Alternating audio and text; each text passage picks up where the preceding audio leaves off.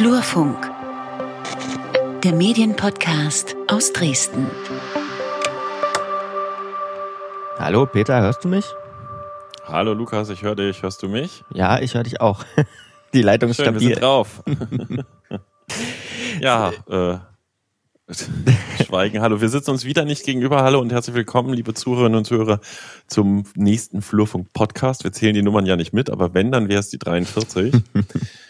ähm, ja, Lukas, sag doch mal, wer du bist und warum du das hier machst und was wir tun. Ich bin Lukas Görlach, freier Journalist und Podcaster aus Dresden und ich weiß nicht, warum ich das hier mache. nee, Quatsch. wir sind im Gute-Laune-Modus. Wir sind im Gute-Laune-Modus. Ist auch alles egal. Ich habe sogar das Fenster offen für die Aufnahme. Also wenn ab und zu mal ein Vögelchen zwitschert, das bin ich. Unglaublich. Cool, ja, oder? Okay, hallo. Und äh, die andere Stimme, am, am, die zu hören ist, und wir sitzen uns nicht gegenüber, das haben wir schon erwähnt, war, Ja. ist Peter Stavovi hier. Ich bin äh, Journalist, Medienblogger, Berater und betreibe den Blog Flurfunk. Und mit, gemeinsam mit Lukas Görlach reden wir hier einmal alle 14 Tage, wenn wir es schaffen, über die Genau. Medienentwicklung in Mitteldeutschland bzw. Sachsen. In 2020 sogar relativ konsistent alle zwei Wochen, Mensch. Ja, Es liegt an der Corona-Krise. Ich glaube auch. Ich habe das Wort gesagt. Hallo. Auch Ja, darum, worüber reden wir heute, Lukas? auch darüber. Aber bevor wir das tun, ähm, gibt es tatsächlich ein Thema, das, ähm, ja, es gibt tatsächlich ein anderes Thema. So, das war ja die letzten paar Wochen nicht so richtig so. Ähm, Endlich passiert mal was. Genauso einen Kommentar habe ich bei Facebook bekommen. Äh, Es passieren ja auch noch andere Dinge. Wir reden über die Sächsische Landesanstalt für privaten Rundfunk und neue Medien, den ähm, ja, schon länger dabei seienden ZuhörerInnen unseres Podcasts dürfte das durchaus ein Begriff sein. Da gab es nämlich einiges, was genau, also vor einem guten Jahr, ähm, was genau, darüber reden wir auch nochmal kurz. Aber es gibt auch neue Entwicklungen. Genau, die tun auch was, aber reden wir aber gleich drüber. Äh, Und das zweite Thema, was wir uns für heute vorgenommen haben, ist, dass wir uns über unser Mediennutzungsverhalten austauschen und diskutieren, äh, welche Auswirkungen wohl jetzt auch diese ganze Sache mit Corona und Homeoffice und nicht mehr ins Büro gehen können äh, auf uns haben. Ich bin sehr gespannt, was du dazu denkst. Ähm, meine Meinung dazu hat sich nämlich verändert in den letzten vier Wochen. Ähm, Aber dein Mediennutzungsverhalten hat sich verändert. Das auch. Ähm, dann Ja. lass uns einfach mal anfangen mit der SLM. Ja. Was, was, was war da los? Ja, da gab es einen Paukenschlag. Ich habe, glaube ich, eh klar geschrieben im Flurfunk. Ähm, die Vorsitzende der SLM-Versammlung, Brunhild Fischer, hat ihren Rücktritt erklärt. Und ähm, dazu muss man, also ich versuche es in Kurzform zu erklären, die Sächsische Landesanstalt für Medien auch nochmal eben in ihrer Struktur erklären. Das ist ja die Institution, die ähm, für m, private Rundfunkmedien in Mittel in, in Sachsen zuständig ist, die Lizenzen vergibt, die auch so eine Programmaufsicht hat, dahingehend, dass es keine Werbeverstöße gibt. Ähm, und die sich aber auch um Themen kümmert wie Medienkompetenz. Also das ist jetzt nur die Grobzusammenfassung. Hm. Ganz wichtiger Hintergrund ist dafür, ich weiß nicht, ob das äh, die meisten Hörerinnen und Hörer, die so ein bisschen fachlich versiert sind, werden das wissen. In, Rund, in Deutschland hat Rundfunk staatsfern zu sein. Das heißt, es gibt zwar eine Rechtsaufsicht der sächsischen Staatskanzlei über die SLM, aber die SLM hat auch schon mal durch Klagen zum Beispiel auch ihre Unabhängigkeit bestätigt.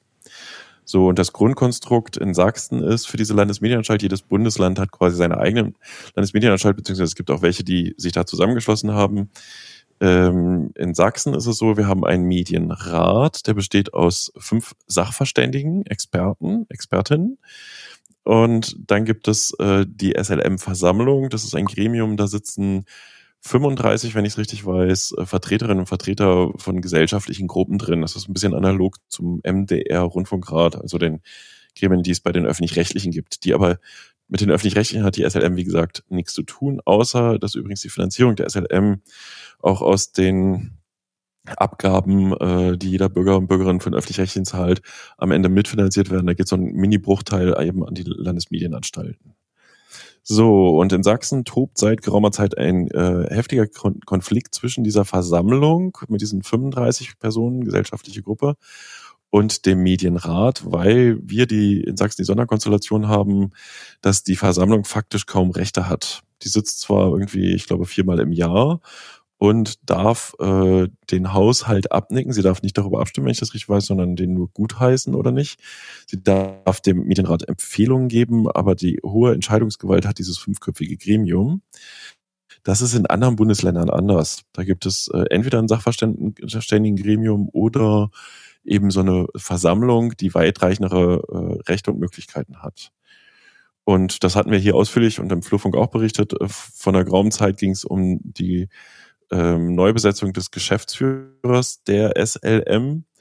Und da hat der Medienrat einen Vorschlag gemacht und da steht im Gesetz, die Versammlung ist dazu zu, zu hören, was nicht heißt, sie darf darüber mit abstimmen. Und dann hat die Versammlung das aber rigoros abgelehnt und äh, auch sehr öffentlich wirksam sehr harsche Angriffe gefahren auf den Medienrat, das sei Mauschel Mauschel und überhaupt nicht in Ordnung. Und seitdem ist so ein bisschen das Verhältnis angespannt. Habe ich es gut zusammengefasst, Lukas? Ja, so habe ich es in Erinnerung.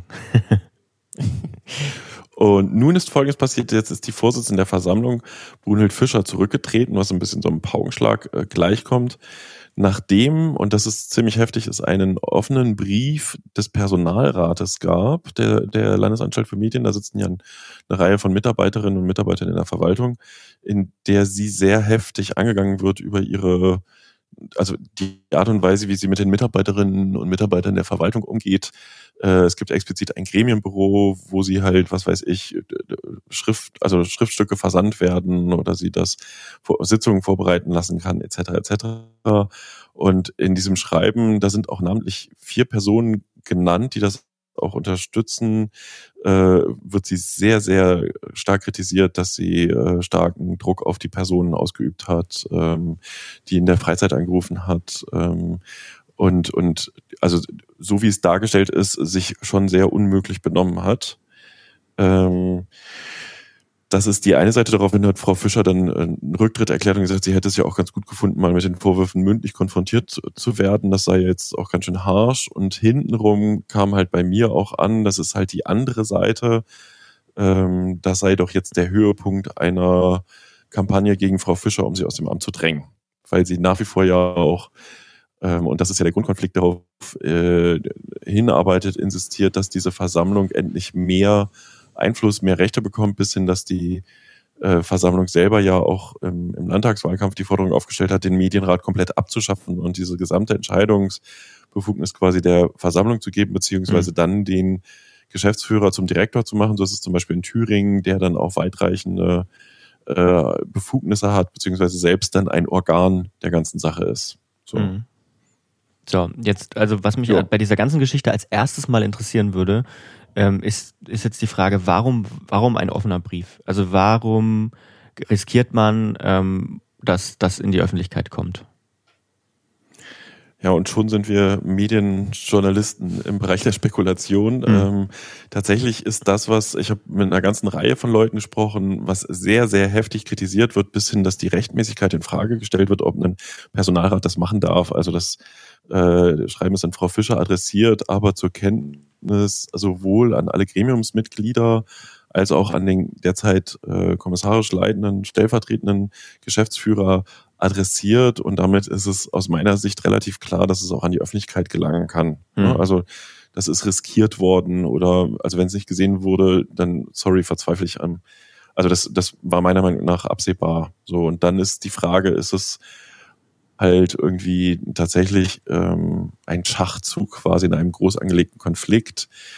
Das wiederum finde ich schwierig, weil halt wirklich vier Leute namentlich das auch unterschreiben. Ne? Also beziehungsweise drei Personalratsmitglieder haben es unterschrieben und es sind es ist die betroffene Mitarbeiterin genannt und es sind noch zwei weitere, die das ebenfalls bestätigen und auch eine der Unterzeichnerinnen hat das selbst erlebt. So, okay. das sind schon echt harsche Vorwürfe ja, das öffentlich zu machen, ähm, beschädigt Frau Fischer auch massivst, hm. muss man auch sagen. Ne? Also, ähm, finde ich sehr schwierig. Also, äh, ja, ich kann es nicht verstehen, dass man es öffentlich gemacht hat. Man hätte, also kann ich jetzt auch nicht bewerten, dazu habe ich auch keine Stimme gehört ähm, oder niemanden erreicht. Äh, gab es jetzt ein mündliches Gespräch im Vorfeld? Ist Frau Fischer darauf hingewiesen worden? Ähm, wie sah das aus, etc., etc.? Ich würde mich nicht wundern, wenn die ganze Sache auch noch ein juristisches Nachspiel hat von dem, was ich jetzt so äh, zugeflüstert bekommen habe. Hm. Zumal ja ähm, dadurch, dass es öffentlich ist, also wenn ich es richtig in Erinnerung habe, war es ja eigentlich so, dass man vermeiden wollte und, und das ist auch so ein bisschen das, was man immer so im, im Hintergrund gehört hat, dass man vermeiden wollte, dass das Ganze eben die Mitarbeitenden mit reinzieht, sag ich mal, in diese ganze, in diesen ganzen Konflikt. Ne? Und das ist ja eigentlich jetzt auch passiert ein Stück weit. Ja, das ist aber schon die ganze Zeit meiner Meinung nach gewesen. Also das ist mhm. halt, dass äh, in dem Haus alle sehr verängstigt sind, was sie jetzt dürfen, was nicht. Ähm, dass eine schlechte Stimmung ist. Es ist äh, ja auch so eine Skurrilität, dass gleich am Anfang, als dieser Konflikt aufbrach, ist die bis dahin zuständige Gremienbüroleiterin mehr oder weniger dann kalt gestellt worden, beziehungsweise mit einer anderen Aufgabe befasst worden. Sie steht im Organigramm noch nach wie vor als Gremienbüromitarbeiterin. Das hat die Versammlung dann interpretiert, das sei Schikane, um die Versammlung ähm, handlungsunfähig zu machen. Da habe ich aber auch Leute aus der Verwaltung gehört, die gesagt haben, es war die ganze Zeit ein Gremienbüro da. Nee, das stimmt so nicht. Ne, das ist halt eine Interpretationsfrage und also ich, es ist immer vielschichtig, solche Sachen. Ich habe halt auch die, die Geschichte gehört, das ist ja die Frage, wie geht dann das Agieren weiter, wenn du also ein Gremienbüro Mitarbeiterinnen und Mitarbeiter da sitzen hast und dann sagst du, schreib mal das und das auf, weil du als Versammlung halt mehr Einfluss haben willst und an Prozessen beteiligt sein willst und der Gremienbüro-Mitarbeiter ahnt aber schon, dass im Medienrat das gar nicht gut ankommt und er im Zweifel vielleicht von seinem Chef, seiner Chefin zur Rechenschaft, wieso haben sie da mitgemacht? Ja. Also du bringst die Leute, sie sind von Anfang an in diesem Konflikt involviert gewesen. So und ähm, ja, das ist äh, ein Paukenschlag. Ich habe es ja im Blog dann auch aufgeschrieben. Ähm, die zwei verbleibenden Vorsitzenden der Versammlung machen das jetzt erstmal weiter. Der eine kommissarisch als Leiter, solange bis die Versammlung dann tagen kann. Eigentlich war an dem Tag, als das öffentlich wurde, auch eine telefonische Versammlungsversammlung angesetzt, die dann äh, aber abgesagt wurde. Der, die haben sich wohl nur im kleinen Kreis beraten. Und ähm, Frau Fischer hat ja ihr Abschiedsschreiben auch ein bisschen damit äh, aufgeschrieben, ähm, dass sie, dass sie sich hofft, dass sie hofft, dass der Gesetzgeber jetzt endlich realisiert, dass er diese Form der Konstellation, und das ist vielleicht auch nochmal der dahinter war, Grundkonflikt, ähm, was soll so eine Versammlung mit dem Vertreter gesellschaftlichen Gruppen, wenn die so gar keinen Einfluss haben? Ne, wenn die so showmäßig immer mal tagen dürfen, ähm, dann kann man die auch abschaffen oder eben äh, eine andere Konstellation herleiten. Ja, ja. Also mit mehr Rechten ja. ausstatten oder eben gleich lassen. Ja, da kann man auch, auch darüber kann man ja diskutieren. Also in der Versammlung ja. selber gibt es schon eine ganze Reihe von Leuten, die sagen, das wäre doch die eigentliche Demokratie, ne? dass äh, wirklich die gesellschaftlichen Gruppen die Prozesse entscheiden und nicht ein Expertengremium darf, das sehr viel Macht ähm, konzentriert ist. Und ich meine, in der Konstellation, wie wir es jetzt haben, ich berichte jetzt auch schon eine Weile drüber, äh, die haben sich ja auch am Anfang nicht gerade mit Ruhm bekleckert, was so die gemeinsame Zusammenarbeit betrifft. Ne? Also es ist schon eine im wenigsten Fall bemerkenswerte Konstellation. Mhm. Ähm, ich kann dir auch noch schön erzählen, das ist auch noch nett. Ähm, es gibt dann auch noch so Gerüchte, dass ja im Hintergrund auch daran gewerkelt wurde.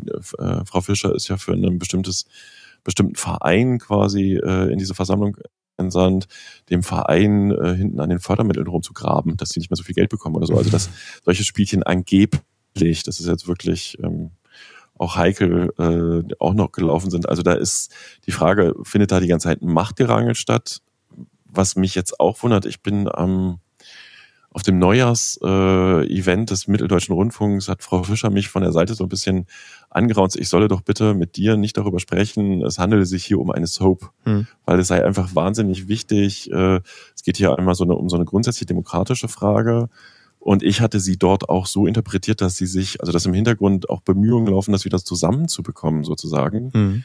Ähm, Habe ich möglicherweise falsch interpretiert. Äh, Jetzt jedenfalls ist Frau Fischer erstmal raus aus dem Rennen, so wie ich das sehe. Und ähm, wir müssen mal schauen, wie das weitergeht. Ja, also wie, wie man vielleicht schon gemerkt hat, wir haben das auch tatsächlich vermieden, dieses ähm, dieses, äh, diesen Begriff. Ich habe jetzt doch Soap. gesagt, indem ich es nicht gesagt habe. Ne? Du hast gesagt, indem du es nicht gesagt hast. Aber Gute ich habe, ich habe, äh, als du mir das erzählt hast, auch drüber nachgedacht. Es ist ähm, auch kein cleveres Framing, muss man sagen, unsererseits ähm, gewesen. Okay, wir ziehen das hiermit wieder zurück. Ja, genau. Gibt's nicht mehr. Ist keine Soap mehr. Ist jetzt, äh, nee, ich spaß mir.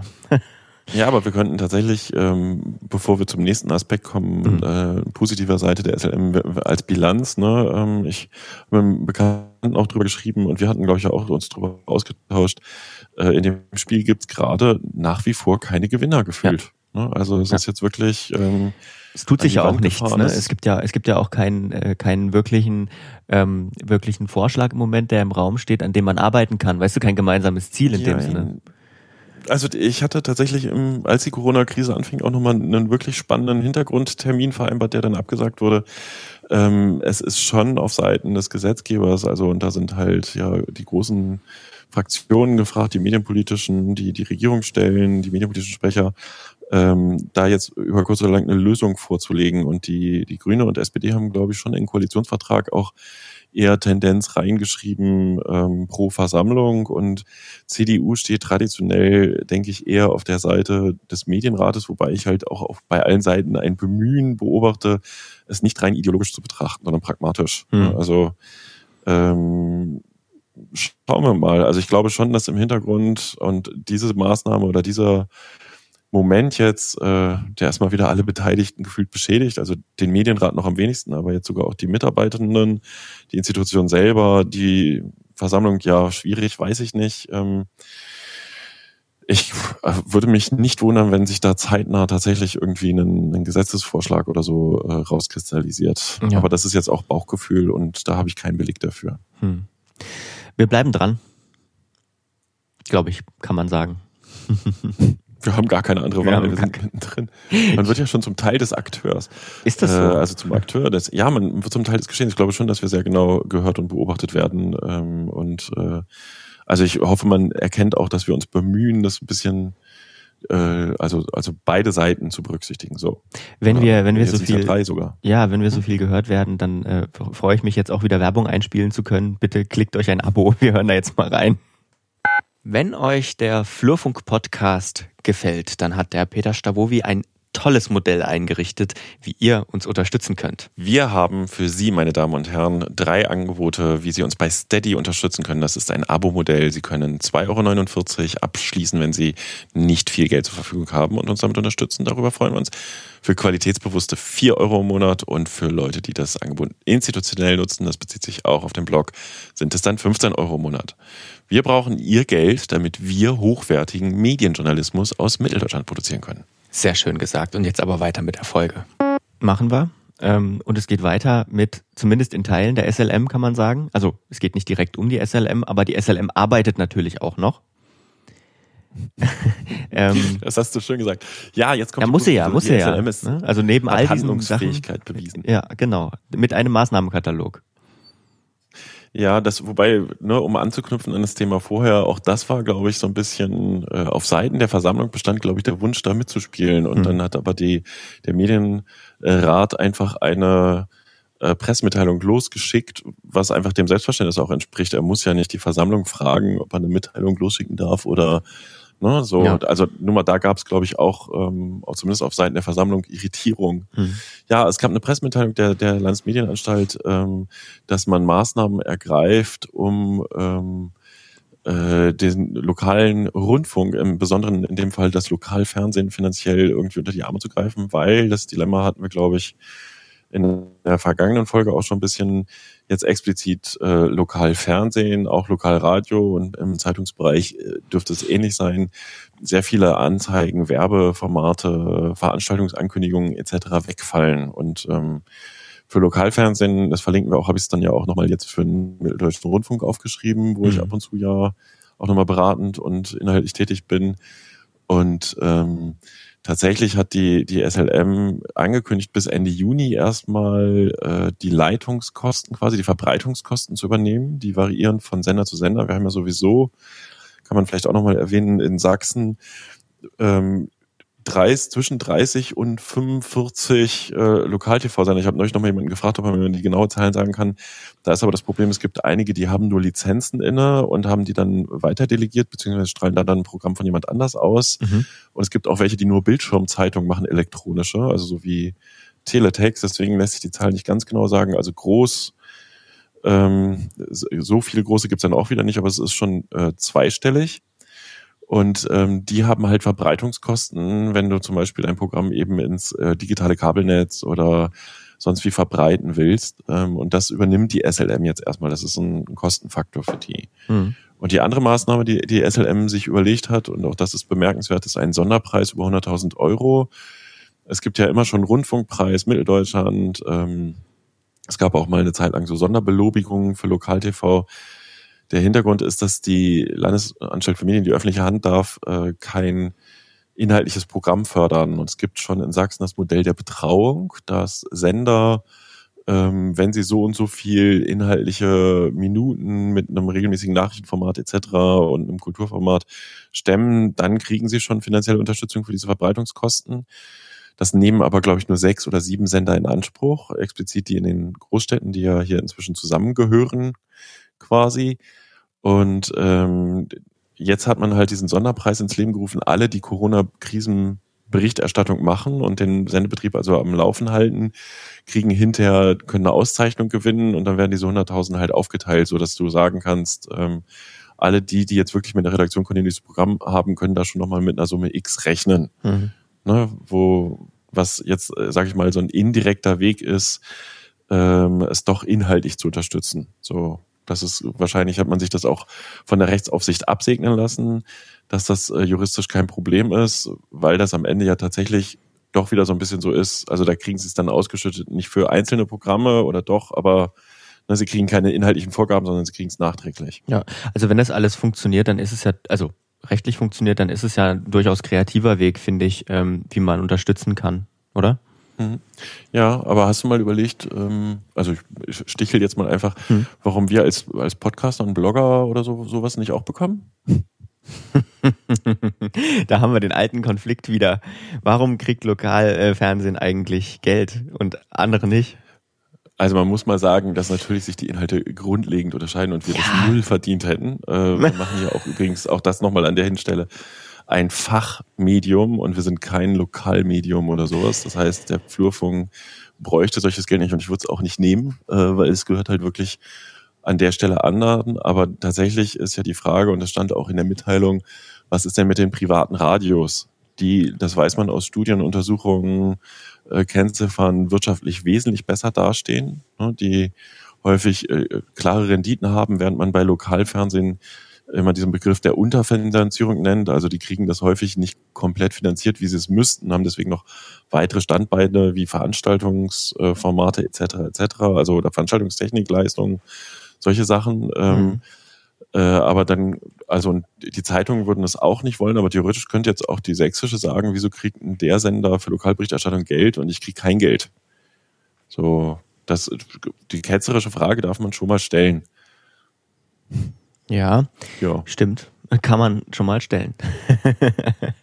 Haben wir getan. Vielleicht sollten wir, sollten wir Anton Launer hier vom Neustadtgeflüster, der hört uns, glaube ich, auch immer, äh, ähm, wir machen eine Crowdfunding-Aktion und der kann dagegen klagen. Nein, das ist natürlich auch nicht im Sinne. Es ist natürlich im Sinne, wenn die Kolleginnen und Kollegen Programm machen ähm, und die reißen sich gerade den Arsch auf, das habe ich ja für den MDR aufgeschrieben, ähm, dass es natürlich auch irgendwie wertgeschätzt werden soll. Ja, na ne? klar. Wobei es ja auch da im Hintergrund das Grunddilemma gibt, seit Jahr und Tag fordern einige von denen, dass sie Anteile ähm, an den Geldern bekommen, die für die öffentlich-rechtlichen eingesammelt werden. Mhm. Diese Gelder gehen quasi in die Landesanstalten für Medien, die teilweise auch noch Filmförderung machen, Medienkompetenzvermittlung oder eben Verbreitungskosten übernehmen, auch im Radiosegment sogar, glaube ich, in Teilen ein bisschen mit unterstützen. Und äh, es gibt immer wieder einzelne TV-Programmveranstalter, die der Meinung sind, sie sollten genauso die Gebühren oder Abgabengelder äh, bekommen, wie halt äh, der öffentlich-rechtliche auch. Und da sage ich dann immer, und dann jetzt geht diese Diskussion wieder von vorne los, vielleicht sage ich es auch mhm. besser gar nicht. Ähm, sobald sie Staatsmittel bekommen, ruft der Landrat an und sagt, wo bleibt mein Fernsehteam? So, das ist meine, meine steile These. Wir hatten das ja nun in der einen oder anderen Folge von unserem Podcast auch. Ja. Aber gut, im aktuellen Fall kann man schon zu der Bewertung kommen. Jetzt, also habe ich ja auch aufgeschrieben, ähm, das ist tatsächlich, was weiß ich, wer überträgt denn die, die Pressekonferenz des Landkreises? Ne? Oder wer streamt das in Facebook rein? Wo kriegst du solche Informationen? Muss der Landkreis das selber organisieren? Kann er sich das als Dienstleistung einkaufen? Dann kommt er häufig bei diesen Lokalfernsehsendern an. Da sind wir schon wieder auch bei dieser, ist das schon eine Vermischung? Ist das schon eine Grenzüberschreitung? Ähm, gibt es, also ich hatte über Uwe Tschirner geschrieben, der ja auch bei uns mal in der Folge war. Mhm. Ich finde das ziemlich schick, was er macht mit diesem äh, Kulturprogramm, wo die Leute Videos einschicken und äh, das ist schon ein sehr gute, sehr starkes äh, lokales Programm im Klein-Klein. Und es ist auch anders als das, was die Zeitungen machen. Und auch es ist auch was, was zumindest im gegenwärtigen Zeitpunkt ich bei quasi keinem Blog oder Online-Angebot sehe, der Vergleichbares leisten kann. Ne, das muss man schon sagen. Also insofern ja, Respekt, also die SLM, nachdem es anfänglich auch, das kam bei mir in den Recherchen auch an, ziemlich harsche Kritik gehabt, warum man sich nicht meldet oder so, ist sie dann doch ziemlich schnell in die Bütt gekommen und hat mit der Pressemitteilung auch untermauert, öffentlich, dass sie was tun. Mhm. So, und das ist ja auch erst ein Anfang, weil, wie gesagt, es gibt noch die privaten Radios, die haben ja auch einen offenen Brief an die Staatskanzleien geschrieben, sie bräuchten auch dringend Geld, dabei brauchen die viel weniger Geld oder viel weniger dringend Geld als Lokal-TV. Aber, ähm, aber ich denke schon, dass es ihnen, ich denke schon, dass es ihnen nicht gut geht. Also, ne, sie haben ja auch teilweise, also so nicht programmgestaltende Mitarbeiter teilweise in Kurzarbeit geschickt ähm, und haben halt auch das Werbemarktproblem, ne, dass ja. die ganze Kundschaft, die an, also die äh, Werbung sonst geschaltet hat oder Veranstalter, dass das alles wegbricht. Genau, ja. und das wird sich ja auch noch länger ziehen. Ne? Also das ist ja jetzt nicht dann erledigt in einem Monat, ist ja sowieso nicht abzusehen. Aber dieses Werbemarktproblem, wenn die, wenn es der Wirtschaft nicht so gut geht und vor allem die Veranstaltungsbranche, wenn man so aktuelle Schätzungen sich mal anguckt, das wird noch dauern alles. Hm. Ja, und dann sind wir bei diesem, dass ich, äh, ich hatte mit René Feig noch länger gesprochen von der Arbeitsgemeinschaft Regionalfernsehen in Sachsen, Ares. Äh, der hatte dann gesagt, ja, es ist ja also schon mal ein ganz guter Anfang, äh, aber tatsächlich ist es dann jetzt vielleicht auch wirklich die Zeit, und das muss man auch noch erwähnen, mehrere Lokal-TV-Macher hatten auch immer wieder diese Analogie gezogen zu den Zeiten, wenn Flut war, Hochwasser. Ja. Ähm, nochmal über die Finanzierung von Lokaljournalismus zu diskutieren und was da anders laufen kann. Und mhm. ähm, da bin ich sehr gespannt, ob das dann jetzt zeitnah passiert oder nicht. Oder ob wir jetzt alle wieder zugucken, bis die nächste Krise kommt. Wir sind gespannt und bleiben auch wir da dran. Gespannt. Das kann man eigentlich bei jedem Thema sagen, oder? Wir bleiben dran. Ist mal schön fein Floskel, raus aus der Sache. Stell eine Floskelkasse auf und du musst einzahlen. Aber jetzt mal, das ist ja eine super gute Überleitung, Lukas. Äh, brauchst du denn Lokalfernsehen in deinem persönlichen Konsum? Null.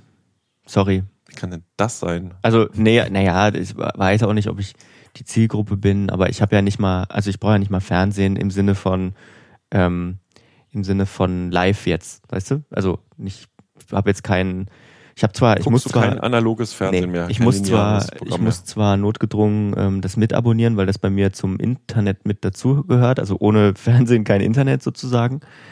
Ähm, aber ich, also diese Umschaltung von von von von der ähm, Streaming-Box, sage ich mal, die ich habe, auf das lineare Fernsehprogramm, die findet nicht statt. Das ist spannend. Also wir sind jetzt beim Thema äh, Mediennutzung, mhm. private mhm. Mediennutzung, wie hat es sich verändert, äh, weil das total witzig ist. Das eine ist tatsächlich, habe ich diverse Lokal-TV-Fernsehsender im Facebook irgendwie geliked und kriege darüber Infos mhm. und äh, finde das teilweise auch spannend und gut. Ähm, ich habe äh, aber tatsächlich für mich wirklich neu, ich benutze auf einmal wieder das lineare oder analoge nicht analoge lineare, das, das klassische Fernsehprogramm, dieses Echt? Durchseppen. Mhm. Ich bin sonst ein Heavy Netflix-User oder auch PlayStation-Nutzer, ne, zocken und, und Filme gucken, aber ich bin gerade Netflix Light. Echt? Und mhm. ich habe das jetzt ein paar Mal gehabt, dass ich mich abends zum Relaxen vor dem Fernseher geknallt habe und durchgesäppt habe. Und dann habe ich, äh, teilweise habe ich sogar Musik im Hintergrund erst laufen gehabt, habe ich den Fernseher angemacht, habe ich den Ton vom Fernseher gar nicht angemacht, sondern die Musik laufen lassen. Und Aber wie so alte Leute. Sorry. Was? Nix. Ich gehöre jetzt zu den alten Leuten. Aha, du Blödmann. Der sitzt. Wir müssen jetzt hier abbrechen. Ich habe leider noch. nee, Nein. Ja. Ähm, de facto ist doch, dass mir die, also das darüber hatten wir uns ja auch im Vorgespräch so ein bisschen verständigt, dass, also man hat am Anfang sehr, sehr exzessiv und intensiv alles zu Corona verfolgt. Ja. Ne? Und ähm, zunehmend blendet man es aus. Und ich meine, bei mir ist es halt so, dass Netflix gerade nicht mehr zur Zerstreuung, das hat natürlich auch was mit meinem Arbeitspensum zu tun und dem, was ich sonst so mache. Ne? Aber ähm, tatsächlich ist jetzt die Frage, also bist du mehr in den sozialen Medien als vorher?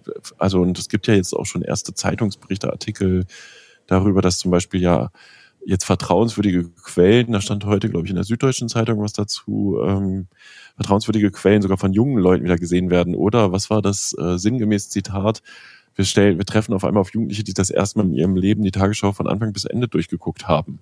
Hm. Und da hat ein Kollege hier, der beim MDR das Altpapier schreibt, äh, hat äh, äh, charmant drunter kommentiert, ja, vielleicht sicher auch daran, dass das erste Mal alle Suchbegriffe in der Tagesschau auch bedient werden, die die Jugendlichen sonst bei der Online-Nutzung, wenn sie sich halt die Informationen hm. so zusammen googeln oder äh, in irgendwelchen sozialen Netzwerken ähm, damit berauscht werden, abgegriffen werden. Und das ist der eine Begriff Corona. Ne? Hm. Also Ja, also ich nutze ja natürlich die Formate, ne, auch vom, also vom linearen Fernsehen, wenn du jetzt schon Tagesschau mhm. sagst und so weiter. Nur halt, das beruhigt mich. Äh, nur halt, äh, halt selektiv, ne, so halt in der Mediathek. Also ich bin Mediathek-Heavy-User, glaube ich.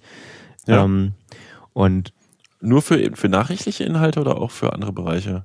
Ähm, hm. Das kommt drauf an. Also, also ich sag mal so meistens für, für nachrichtliche beziehungsweise Dokus und so weiter. Für Fiktionales ähm, bin ich vielleicht auch nicht unbedingt die Kernzielgruppe der meisten öffentlich-rechtlichen fiktionalen Produktionen, sag ich mal.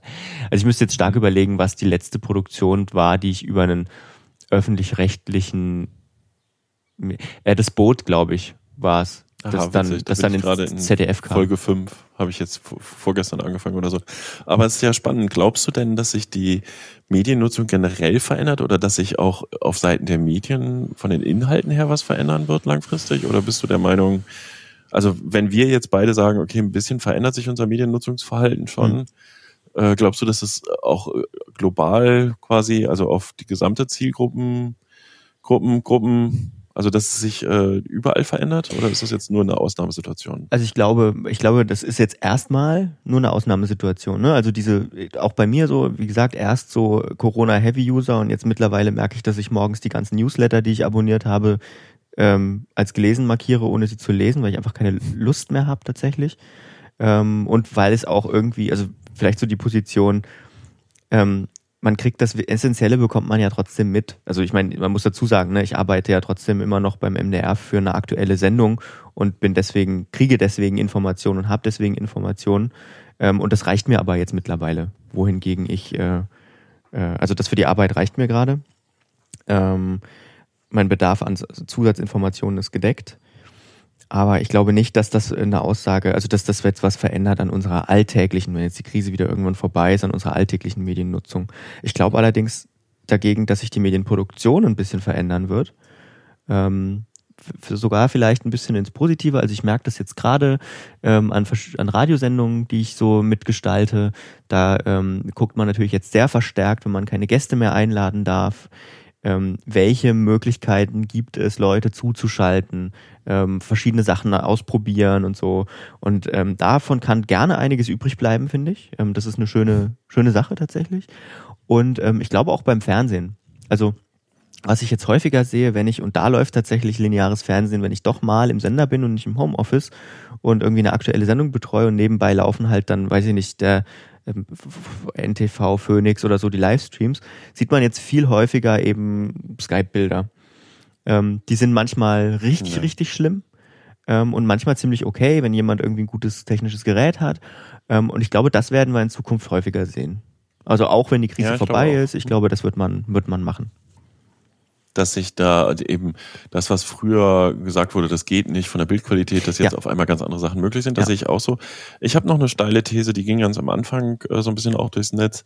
Ne, ich hatte auch über die, die lokalen Zeitungen ja geschrieben und die äh, zentrale Frage, äh, beschleunigt vielleicht das Ganze jetzt auch nochmal den Tod äh, der gedruckten Ausgabe, einfach weil äh, die hatten alle gesagt, sie haben erhöhte Zugriffe auf den Seiten, sie haben mhm. wachsende Abozahlen für die Pay-Angebote, einfach weil die gedruckte Zeitung am nächsten Tag, wenn sie dann auch erst vor allem mit der Post kommt, weil kein richtiger Vertrieb mehr in der Region ist, am Mittag kommt, ähm, die ist einfach zu langsam. Ne? Die ist ja dann der Schnee von gestern und äh, theoretisch könnte das sein. Wir dürfen nicht vergessen, dass es immer noch Regionen gibt und auch Zielgruppen, die damit sozialisiert sind, denen das viel wichtiger ist als das iPad. Mhm. Also das spricht dagegen, aber tatsächlich ist die Frage, machen jetzt mal die Online-Angebote der Tageszeitungen einen ordentlichen Satz nach vorne und das könnte ich mir schon auch vorstellen als eins der Ergebnisse jetzt der ganzen Sache. Na, auf der anderen Seite ähm, hatte ich jetzt auch das Beispiel, aus einer ländlichen Region habe ich mit jemandem gesprochen, ähm, der eine Zeitung zumindest diese berühmte Samstagsausgabe abonniert hat. Und ähm, da ist es im Moment anscheinend so, dass sich diese so ein bisschen das Einsparen, was diese Zeitung eben vor äh, jahrelang gemacht hat ähm, in der Redaktion, das zeigt sich jetzt gerade. Ne? Also weiß ich nicht irgendwie so. Ja, es rächt sich jetzt komplett, weil diese Zeitung ist leer. Das sind DPA-Meldungen und vielleicht ein größerer Bericht über eine Sinnlosigkeit weil äh, die eine Person, die da noch im Regionalbüro arbeitet, ähm, die kann das halt auch nicht alleine stemmen. Die dünnen aus und werden dadurch noch irrelevanter, weißt du? Hm. Ja, bleibt spannend, würde ich sagen. Ne? Mhm. Also die, die Frage ist wirklich tatsächlich, verändert sich was? Ähm, auf jeden Fall formal, inhaltlich glaube ich auch, was du sagst mit der Bildqualität. Zeitung muss man mal gucken. Ähm, wir bleiben dran. Haha, ist dein Satz eigentlich. Genau. Ne? Ähm, wir sprechen noch über Sachen, über die wir auch hätten sprechen können. Ne? Es gibt noch so Ja, kleine. da haben wir noch kleine zwei Dinge. Links heute. Das, Ja. das war auch schon mal viel mehr, ne? Ja, muss man auch es, ja, es ist, ist ja alles gerade so ein bisschen im ähm, Schlummermodus, sag ich mal, oder? Mhm. In der Tat, es passiert weniger als sonst, kann man schon feststellen. Also äh, Fakt ist, wir haben zehn Jahre Elb Margarita, das Dresdner Online-Magazin für Kultur wird äh, zehn Jahre alt, hatte ich im Blog ein Interview mit der Gründerin und Autorin und Macherin Nicole, oh Gott, Nicole, ich spreche jetzt deinen Cervenka. Nachnamen bestimmt wieder, Cervenka, falsch aus. Ähm, sie hat sich gefreut, dass wir gesprochen haben. Sie ist ja übrigens ähm, quasi, der Flurfunk wird ja auch in den nächsten Monaten zehn übrigens. Das hatte mich auch so ein bisschen getriggert. Und äh, ich finde, sie sagt ein paar ganz spannende Sachen, wenn man sich das Interview anguckt. Äh, nämlich zum Beispiel auch immer wieder diese Kernfrage, kann man davon leben? Ich glaube, äh, sie sagt, sie hätte niemals was Besseres starten können, aber das fürs Einkommen ist es eigentlich in dem ersten Moment erstmal irrelevant, wenn es Hm. eins zu eins um Bares geht. Aber spannend halt wirklich, äh, es ist ihre Visitenkarte im Netz. Ja. Und ich meine, wenn man sowas über zehn Jahre durchzieht, und ich glaube, sie hat auch, wie alle anderen Blogger, auch Höhen und Tiefen, ähm, dass sie mal mehr schafft, mal weniger, mal eine Zeit lang auch das ganz dünn nur läuft, äh, um dann wieder ganz intensiv betrieben zu werden. Und worüber ich mich wirklich gefreut habe, ist dieses, was sie gelernt hat, ähm, äh, dass sie manchmal Themen liegen lassen muss und nicht alles schafft. Das geht mir im Flurfunk auch massiv so seit Jahren. Da leide ich sehr jedes Mal. Das ist wirklich ganz schrecklich. Ja. Ja, und noch ein zweites Thema haben wir. Ja. Ähm, Das habe ich noch reingeknallt. Wir haben einen neuen stellvertretenden Regierungssprecher in Sachsen. hm, Und da, das hatte ich auch, finde ich insofern auch spannend. Also es war jetzt erwartet, dass da noch einer kommt, hm, weil die Regierungssprecherposten quasi so aufgeteilt sind in Sachsen und das ist in anderen Ländern wahrscheinlich auch so. Der Regierungssprecher gehört dem größten Koalitionspartner und dann gibt es je Koalitionspartner jetzt noch weitere Regierungssprecher und da ja die SPD auf Platz drei gerückt ist und wir vorher hatten wir ja nur eine Zweierkonstellation, die Grünen jetzt da sind, ist erster stellvertretender äh, ist der erste stellvertretende Pressesprecher quasi jetzt von den Grünen ähm, eh, berufen worden, Andreas Janel Bastet. Und der war vorher Sprecher in der Fraktion. Ne? Ähm, einfach hier nochmal erwähnt, dieses Modell.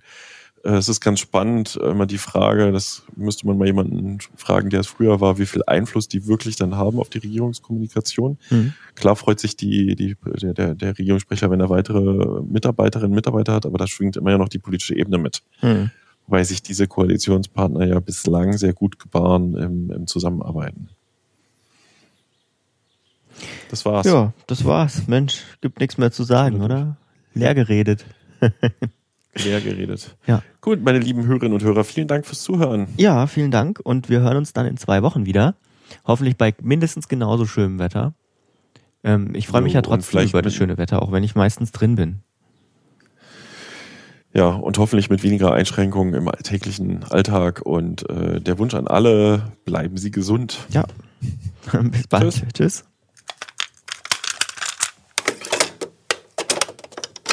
Eine Einfachtonproduktion 2020.